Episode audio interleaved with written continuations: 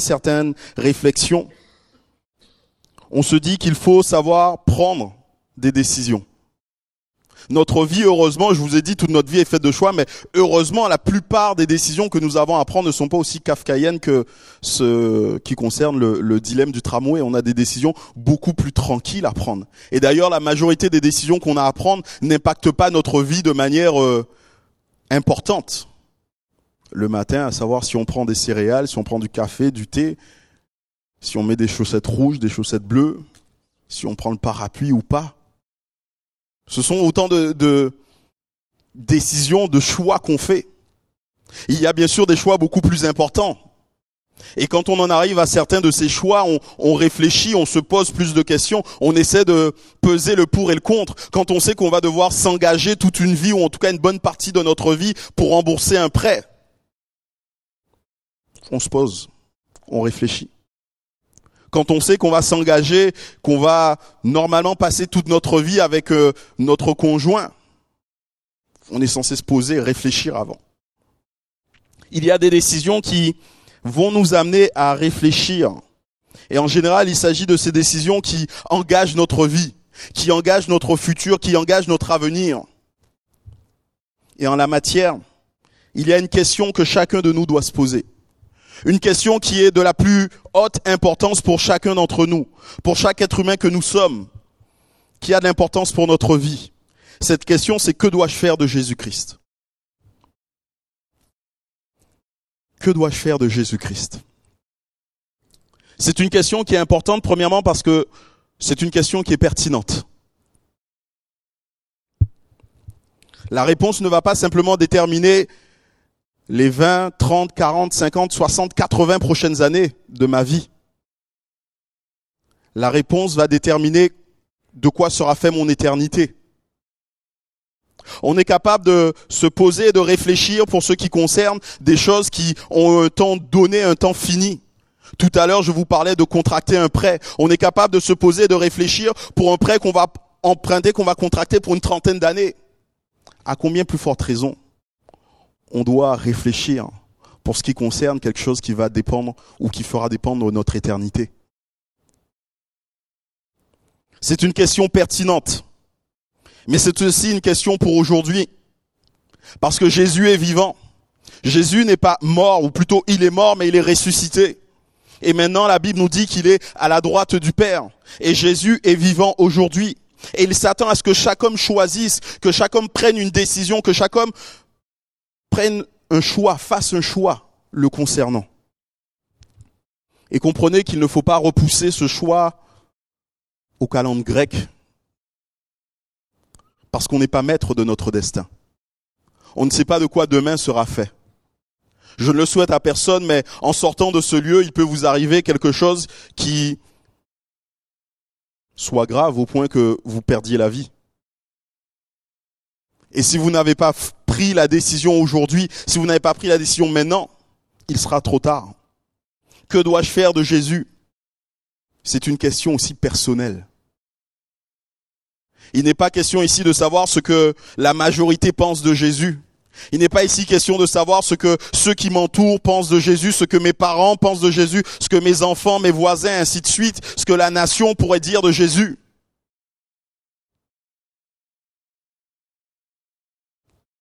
Mais que dois-je faire de Jésus? Ce qui est important, c'est ma décision. Ce qui est important, c'est mon choix. Ce qui est important, c'est mon avis. Que dois-je faire de Jésus? C'est la question que s'est posée un homme de la Bible. Jésus était devant lui pour être jugé.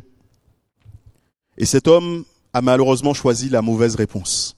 Je vous inviterai à lire avec moi dans vos Bibles, si vous les avez, Matthieu 27, nous allons lire à partir du chapitre, du verset 11, excusez-moi. Matthieu 27, verset 11.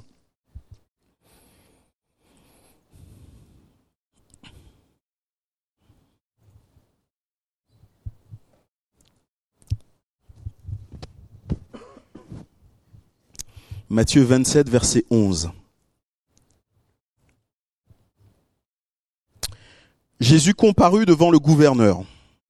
Celui-ci l'interrogea. Es-tu le roi des Juifs? Jésus lui répondit, Tu le dis. Mais il ne répondit rien aux accusations des chefs, des prêtres et des anciens. Alors Pilate lui dit, N'entends-tu pas ces témoignages qu'il porte contre toi? Mais Jésus ne répondit sur aucun point, ce qui étonna beaucoup le gouverneur. À chaque fête, le gouverneur avait pour habitude de relâcher un prisonnier, celui que la foule voulait. Il avait alors un prisonnier célèbre, un dénommé Barabbas.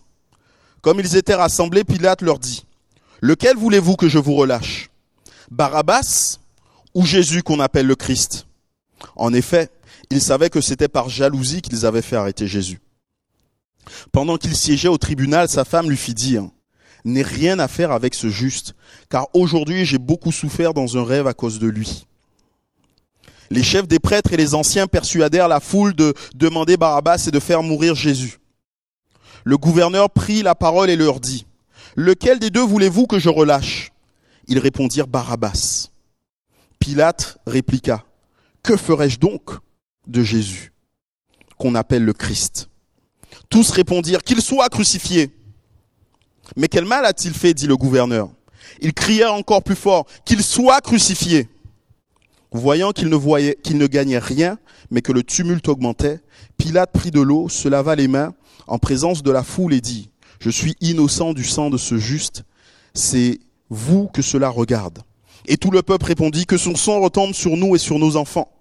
Alors Pilate le relâcha Barabbas, et après avoir fait fouetter Jésus, il le livra à la crucifixion. Amen. Voici ce dont je voudrais vous entretenir, qu'on trouve au verset 22. Pilate répliqua, Que ferai-je donc de Jésus qu'on appelle le Christ? Que ferai-je donc de Jésus? Pilate était le gouverneur romain de toute la Judée. À ce moment-là, il est la, la plus haute juridiction. Et c'est tout à fait normal qu'on aille devant lui et qu'on fasse Jésus comparaître devant lui. Ils n'ont pas le droit, eux les juifs, de mettre à mort. Et pour ceux qu'ils attendent, ils veulent que Jésus soit mis à mort, ils sont obligés de passer par lui, par Pilate. Ils s'attendent à ce qu'il prenne une décision. Ils s'attendent à ce qu'il fasse un choix. Il doit prononcer une sentence. Permettez-moi de vous dire que je pense que nous sommes bien souvent à l'image de Pilate. Nous n'avons pas à juger Jésus, non. Mais cette question que Pilate se pose, nous devons nous la poser. Et elle nous est posée. Que dois-je faire de Jésus? Que dois-je faire de Jésus? Pilate est devant ce choix. Il est devant cette décision à prendre. C'est une décision qui est certes difficile à prendre. Mais il y a comme des choses qui vont le mettre sur le bon chemin. Quand on lit, et dans ce passage que nous avons lu, il y a certaines choses qui ressortent. Au verset, au verset 18, il nous est dit, en effet, ils savaient que c'était par jalousie qu'ils avaient fait arrêter Jésus. Il y a là comme la voix de la raison qui va comme pousser euh, Pilate pardon, à savoir ce qu'il doit faire. Il savait que c'était par jalousie. En tant que gouverneur de la province, Pilate devait faire régner l'ordre. Il devait s'assurer qu'il n'y ait pas de trouble. Il devait éviter tout soulèvement de la population. La population juive était une population qui était soumise à l'envahisseur romain. Et à cause des fois de la brutalité et même d'un fort sentiment nationaliste chez les juifs, il leur arrivait des fois de se révolter et lui il devait mater ses, rébellions. Mais il devait aussi s'assurer que rien de ce qui se passe en Palestine, en Judée plutôt, ne soit considéré ou ne soit vu de Rome comme étant une révolte. Il avait donc la charge de s'assurer que l'ordre règne. Et pour ce faire, il avait bien sûr une force armée, des soldats, des militaires qui étaient là et qui faisaient respecter l'ordre. Mais je pense que les soldats n'avaient pas pour seul but que de faire respecter l'ordre. Ils devaient aussi avoir un service de renseignement. Ça devait être indispensable. Ça sert à rien d'avoir dix mille hommes si on ne sait pas où les placer.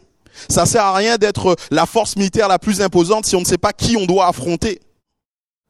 Et je pense qu'avec tous les soldats qu'il devait avoir, il devait aussi avoir des espions qui étaient là dans la foule, qui étaient là dans le peuple et qui écoutaient, qui prenaient la température, notamment à cette période de Pâques. Parce que c'était une période particulière pour les Juifs. À ce moment-là, les Juifs de toute de tout Israël convergeaient vers Jérusalem pour célébrer la fête de Pâques. Et donc la population augmentait. Et la population augmentait, cela favorisait quelque part les révoltes et toutes ces choses. Je pense que Pilate ne découvre pas Jésus à ce moment-là. Il a sûrement déjà entendu parler de Jésus. Parce que pendant toute la semaine qui a précédé ces événements, Jésus s'est fait remarquer. Dans le temple, il est venu, il a chassé les, marchands. À un certain moment, on a voulu le prendre comme à défaut et publiquement on lui demande, mais est-ce qu'on doit payer l'impôt à César? Et tant d'autres choses. Je pense qu'il y avait sûrement des espions qui étaient là dans la foule, qui écoutaient, qui voulaient prendre la température, et sûrement un rapport avait déjà été fait à Pilate. Mais quand Pilate considère les choses qu'on lui rapporte, pour lui Jésus est inoffensif. Et après s'être entretenu encore avec Jésus, il n'y trouve rien à redire. C'est pour ça que la Bible nous dit, en effet, ils savaient que c'était par jalousie qu'ils avaient fait arrêter Jésus, que les chefs religieux avaient fait arrêter Jésus. Ils savaient que c'était par jalousie. Ils savaient que Jésus était innocent de tout ce que les chefs religieux voulaient l'accuser. Ils savaient que Jésus était innocent de ce qu'on faisait reposer sur ses épaules. Les charges retenues contre Jésus étaient fausses.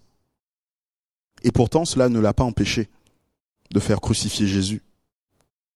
Encore aujourd'hui, je pense que nous pouvons être comme confrontés à la voix de la raison qui nous parle concernant Jésus, qui nous interpelle. Nous avons, nous, des preuves et des témoignages concernant Jésus, concernant sa vie, qui nous attestent que Jésus est le Fils de Dieu. La réalité de l'existence de Jésus ne fait pas doute. Jésus a existé. Jésus est venu sur cette terre, il est mort sur la croix et il est ressuscité. Il y a de nombreux écrits qui témoignent de cela. On les trouve notamment dans la Bible. D'ailleurs, je me suis rendu compte, ou plutôt j'ai lu quelque part, qu'il y avait plus d'écrits qui nous parlaient de l'existence de Jésus-Christ qu'il n'y a d'écrits qui nous parlent de l'existence de Jules César. Et pourtant, c'est unanimement reconnu que Jules César a, existé. Il n'y a qu'un seul ouvrage qui parle de Jules César, un seul ouvrage antique, c'est La guerre des Gaules qui a été rédigé par Jules César. Et la copie la plus récente qu'on en a date de 900 ans d'après Jules César. Tandis que les écrits de Jésus datent de quelques dizaines d'années d'après sa vie. Et sont beaucoup plus nombreux.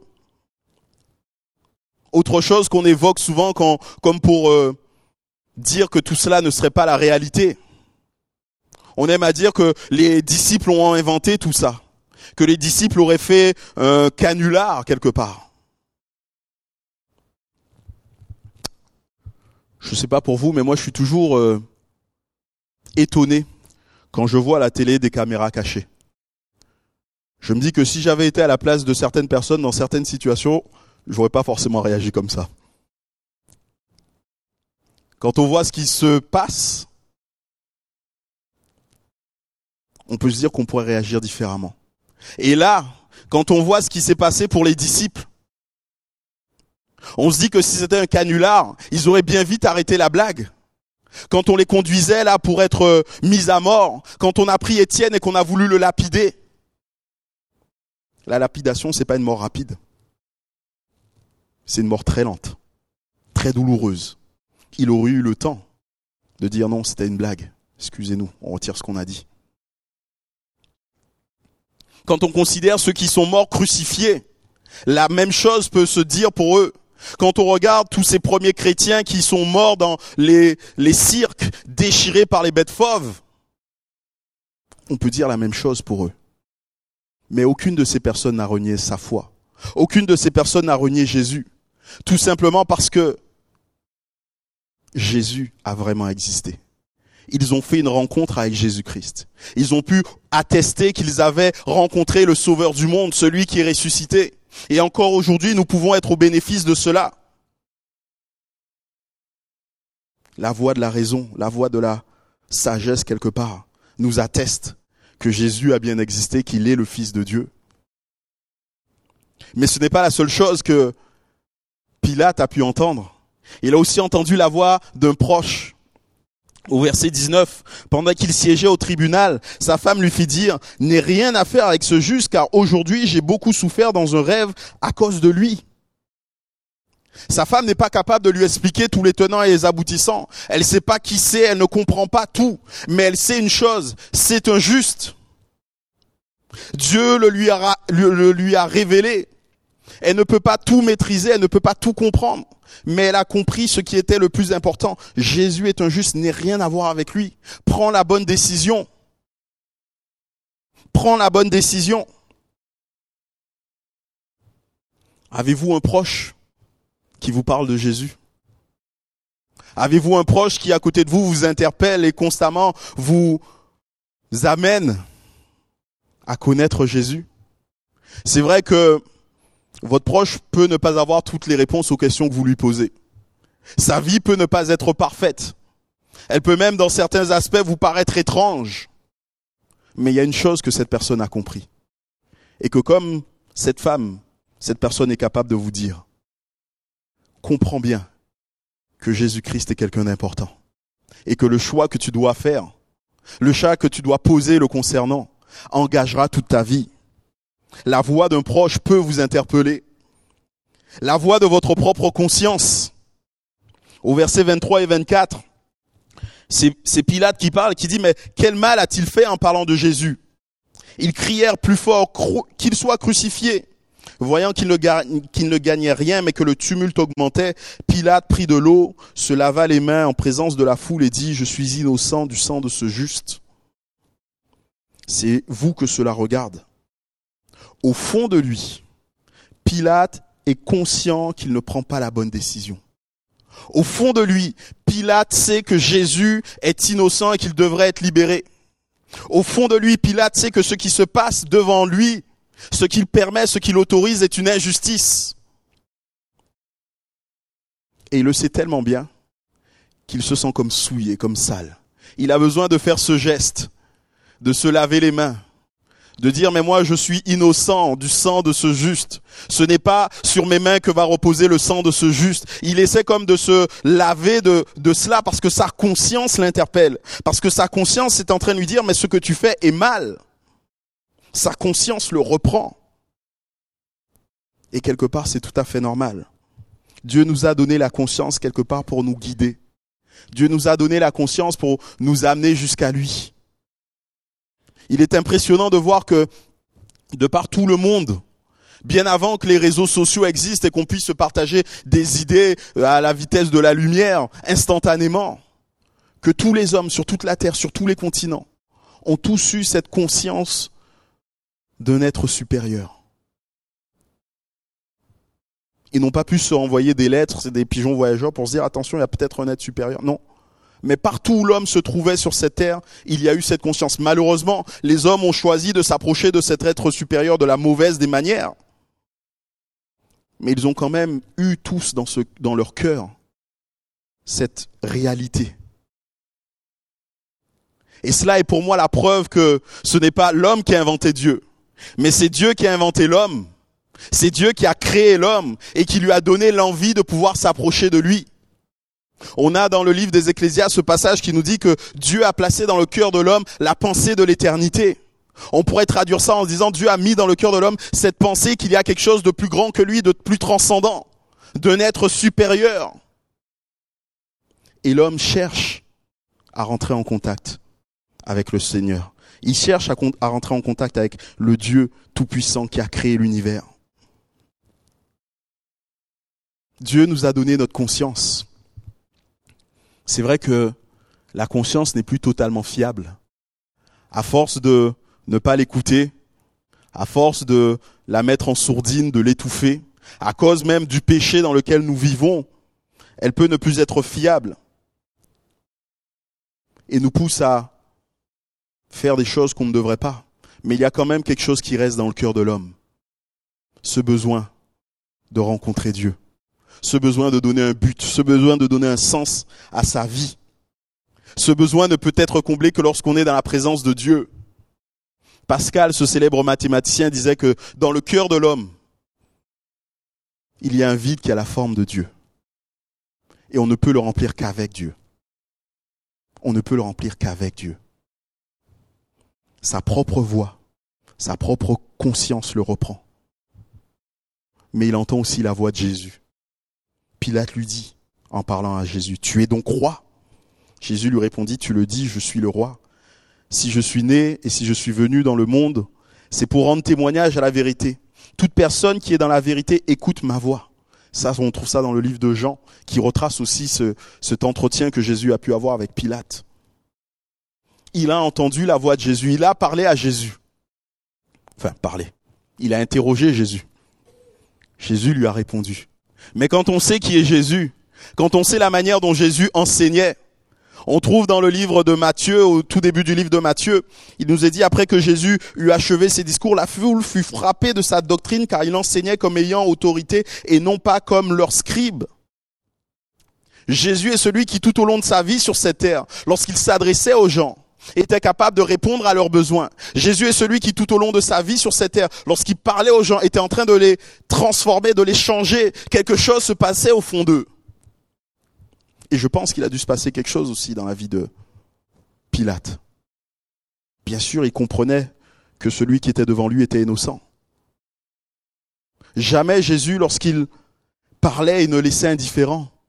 Jamais Jésus, lorsqu'il parlait, n'oubliait les besoins de ceux qui étaient devant lui. Au contraire, en tout temps, en toute occasion, il cherchait à y répondre. Et leur indiquait le chemin à suivre. Et là aussi, à, à Pilate, il lui indique le chemin mais il laisse chacun libre de prendre la bonne direction. Il laisse chacun libre de faire sa démarche. Pilate entendit, a entendu la parole, a entendu la voix de Jésus. Et vous pourriez peut-être me protester aujourd'hui que oui, mais nous on n'entend pas Jésus, il n'est pas là. Mais je, vous dirais que c'est juste une excuse. Et cette excuse n'a pas lieu d'être. Tout le monde a entendu parler de Jésus. Tout le monde connaît au moins une parole de Jésus. Tout le monde a un avis sur Jésus-Christ. Et à chaque fois que l'on dit une parole de Jésus, c'est comme si Jésus quelque part nous parlait. Lorsqu'on ouvre la Bible et qu'on lit ce qui concerne la vie de Jésus, c'est comme si Jésus était présent avec nous et qui nous parlait.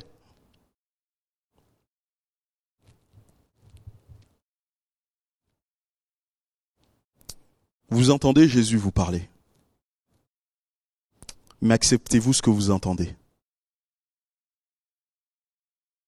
Acceptez-vous ce que vous entendez de Jésus à certains moments, certains se sont détournés de Jésus parce que les paroles qu'il prononçait ne leur convenaient pas. Les paroles qu'il prononçait les amenaient à se remettre en question d'une certaine manière qu'ils n'étaient pas prêts à faire. Nous entendons les paroles de Jésus. Mais sommes-nous prêts à accepter ces paroles? Ces paroles vont sûrement à l'encontre de certains systèmes de pensée qui sont les nôtres. Et je pense que ça a été le cas aussi pour Pilate. Alors qu'il avait ses voix, alors qu'il avait ses faits qui lui démontraient que Jésus était le juste, qui devait prendre la bonne décision le concernant. Il y a aussi ces systèmes de pensée, ces systèmes de valeurs qui vont venir comme contrebalancer ce qu'il a entendu. Et on voit un Pilate qui est sensible à l'opinion des autres. Le chef des prêtres et les anciens, les chefs pardon des prêtres et les anciens persuadèrent la foule de demander Barabbas et de faire mourir Jésus. Il nous faut bien comprendre ici que Pilate est un politicien. Pilate est un politicien qui cherche à s'attirer les faveurs de la foule. D'ailleurs, quand on lit ce même passage dans l'évangile de Marc, c'est exactement ce qui nous est dit. Il cherchait à s'attirer les faveurs de la foule. C'est un politicien. Chacune de ses actions devait lui rapporter un bénéfice auprès des autres. Dans certains cas, il acceptait de mater une rébellion, même s'il fallait être brutal, pour être bien vu de Rome. Dans d'autres cas, il était prêt à libérer un, prisonnier, un criminel, pour être bien vu de la foule qui est devant lui. Et ici, devant cette situation, Pilate est préoccupé par le désir de la foule. Pilate est omnubilé par ce que la foule veut, par ce que les autres vont penser. Et cela, c'est un frein pour chacun d'entre nous. Que vont penser les autres? Que vont-ils dire? On aime à croire que nous sommes des êtres évolués, dotés de réflexion, dotés même du libre arbitre, que nous sommes capables de prendre nos propres décisions, de prendre nos propres choix. Mais quand il s'agit de Jésus-Christ, souvent nous sommes prêts à le crucifier, pour rester conforme à ce que les autres disent, pour rester conforme à ce que les autres pensent. Quelque part, on continue à faire comme les moutons de Panurge, on suit le troupeau. on fait comme les autres. On a peur de ce que les autres pourraient dire. On a peur de la manière dont les autres pourraient nous accueillir une fois qu'on dirait qu'on a accepté Jésus, qu'on croit que Jésus-Christ est notre sauveur, qu'il est mort sur la croix pour nos péchés il y a 2000 ans et que ce sacrifice nous pardonne aujourd'hui de nos péchés. On a peur d'être vu comme des personnes bizarres. Alors on préfère rester dans le troupeau. L'opinion des autres. L'opinion des autres. On voit aussi qu'il a peur, Pilate, de perdre sa position et ce qu'il possède dans Jean 19, 12. Dès ce moment-là, Pilate chercha à relâcher Jésus. Mais les Juifs criaient, si tu le relâches, tu n'es pas l'ami de l'empereur. Tout homme qui se fait roi se déclare contre l'empereur. Pilate faisait la loi en Judée, mais il était soumis à une autorité. Et cette autorité se trouvait à Rome. Et les chefs religieux le savent très bien, et quelque part, ils vont vouloir comme lui faire un chantage et lui dire, mais si tu laisses Jésus partir, tes employeurs vont le savoir et il va t'arriver des bricoles. Peut-être que Pilate avait en vue une promotion pour un prochain poste. Il se disait que si j'arrive à bien gérer ici, si je fais bien ce qu'il faut là, j'aurai une contrée un peu plus belle, plus grande, plus riche. J'aurai une promotion. Peut-être qu'il s'attendait à une distinction particulière et qu'il se dit que si jamais je ne fais pas ce qu'il faut, si jamais je, je, j'embrasse la cause de Jésus-Christ, je ne pourrai pas vivre cela. Prendre une décision pour Christ a toujours un coût. Prendre une décision pour Christ coûte toujours quelque chose. Comprenez que Jésus dérange car ses paroles sondent le cœur. Elles nous exposent tels que nous sommes. Et nous sommes des pécheurs. Nous sommes des pécheurs qui sommes séparés de Dieu. À cause de ce que nous sommes, nous avons besoin de changer, nous avons besoin d'être transformés, nous avons besoin d'être guéris. Et les paroles de Jésus nous mettent en face de notre réalité. Nous avons besoin de changement. Nous avons besoin d'abandonner certaines pratiques. Nous avons besoin d'abandonner certaines façons de penser. Nous avons besoin de nous repentir. Et cela a forcément un coût. Des changements doivent s'opérer. Et on le voit dans la Bible, quand Jésus avait rencontré certains, les choses avaient changé. Notamment Zachée. Cet homme qui n'était pas aimé des autres, qui ponctionnait l'impôt. Une fois qu'il a rencontré Jésus, que Jésus est rentré dans sa vie, que Jésus est devenu son sauveur, son Seigneur, son attitude a été différente. Cela coûte toujours quelque chose de s'approcher de Dieu. Cela coûte toujours quelque chose de s'approcher de Jésus, de faire de Jésus notre sauveur. Les positions, les possessions, mais aussi quelque part l'orgueil. Quand il s'approche et quand il vient devant Jésus, Pilate vient plein d'orgueil, rempli de lui-même. À un moment donné, Jésus ne lui répond pas et dit, mais Comment ne réponds-tu pas? Tu ne sais pas que j'ai pouvoir de.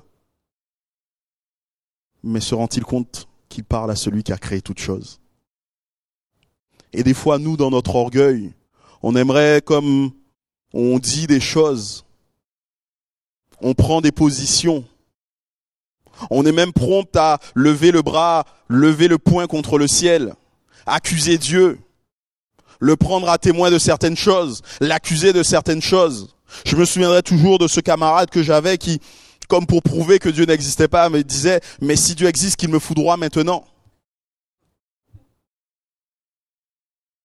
Mais a-t-on conscience qu'on s'adresse au Créateur de l'univers L'orgueil peut nous tenir éloignés de Dieu. En tant que fin politicien, Pilate a sûrement pensé qu'il pouvait jouer sur les deux tableaux et ainsi ne pas se mouiller, ne pas avoir à trancher, ne pas avoir à décider et tirer ses marrons du feu. Satisfaire la foule d'un côté, le monde et garder Jésus-Christ vivant. Certains pensent pouvoir concilier les deux. Rester dans le monde, rester avec cette façon de penser, avec ce système que le monde nous propose et avoir Jésus à nos côtés. Mais Pilate, lui, n'a pas pu le faire. Et nous ne sommes pas plus capables de le faire que lui. Et pourtant, il a essayé. Il a essayé de ne pas prendre de décision. Dans Jean 18, 31, à un moment donné, Pilate n'en pouvant plus dira au chef religieux, mais prenez-le et jugez-le vous-même.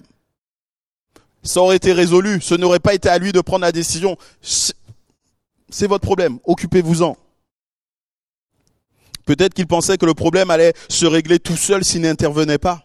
Vous savez, il fait comme la politique de l'autruche. Il ne regarde pas et si je vois pas le problème, il n'existe pas. Et certains agissent comme ça vis-à-vis de Jésus-Christ. Ils savent que il y a là cette personne qui les attend, qui les interpelle, qui les pousse à venir à lui, mais choisissent de ne pas prendre de décision. Je ne sais pas si c'est vrai. Je ne veux pas m'investir. Je laisse courir, on verra avec le temps. Au moins, je dis pas de mal. C'est peut-être vrai. Sait-on jamais. Mais il ne suffit pas d'avoir cette attitude pour aller vers Jésus-Christ. Il ne suffit pas d'avoir cette attitude pour être à ses côtés. Il a essayé autre chose. Il a essayé de rester neutre. Vous savez, dans cet épisode que je vous ai relaté tout à l'heure où il s'est lavé les mains, je me lave les mains de, du sang de, de cet innocent, je ne veux pas décider. Ce n'est pas à moi de prendre la décision. Je ne veux pas choisir. Mais Jésus dira, celui qui n'est pas avec moi est contre moi.